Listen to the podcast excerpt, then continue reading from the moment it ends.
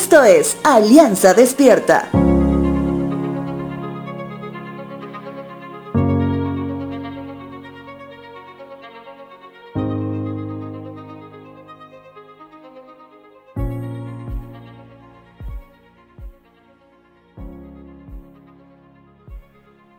El día de ayer se inauguraron los Juegos Olímpicos en Japón, competición que fue suspendida por un año y que su realización en el año 2021 aún fue cuestionada ya que aún no se ha controlado definitivamente los contagios de COVID.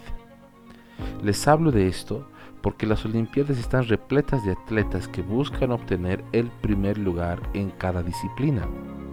En ese sentido, cuando un atleta determinado logra su cometido y recibe la anhelada medalla de oro por su participación, se podría decir que es el mejor en lo que hace.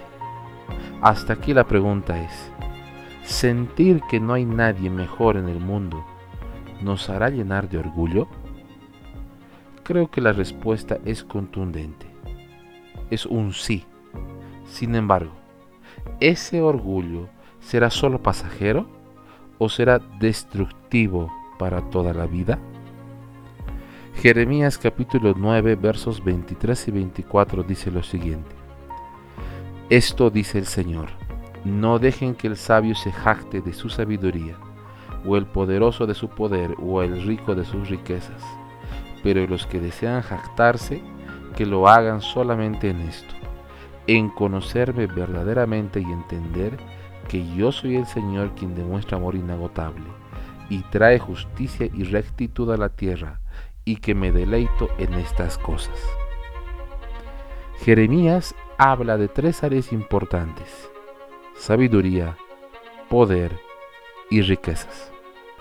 Tres áreas de nuestra vida que son muy vulnerables al orgullo.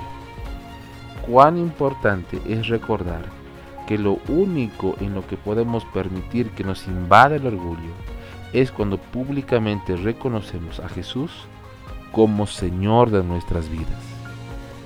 Te dejo con la siguiente frase. Señor, ayúdanos a reconocer nuestro orgullo y disfrutar de tu amor inagotable.